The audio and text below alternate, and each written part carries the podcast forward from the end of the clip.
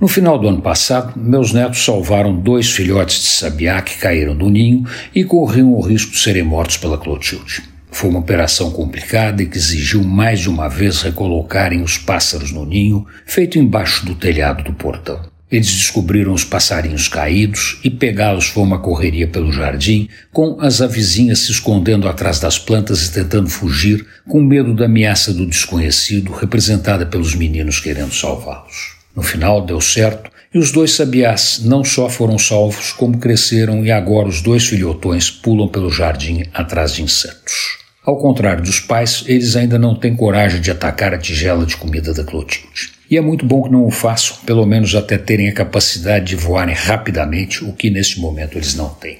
É bonito ver a evolução da vida, acompanhar as aves crescendo e se aventurando cada dia mais no início de sua caminhada por este mundo. Eles já não dependem dos pais. Ao contrário, as aves grandes não prestam a menor atenção nos filhotões. São autônomos e compete a cada um deles dar conta da sua jornada. Os pais estão convencidos que fizeram sua parte. Então, daqui para frente, cada um cuide de si.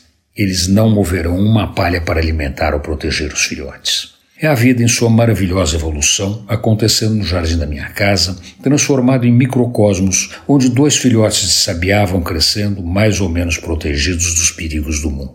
Ainda bem que é assim. Se alguns não dão conta da caminhada, outros têm mais sorte, sobrevivem e garantem a preservação da espécie.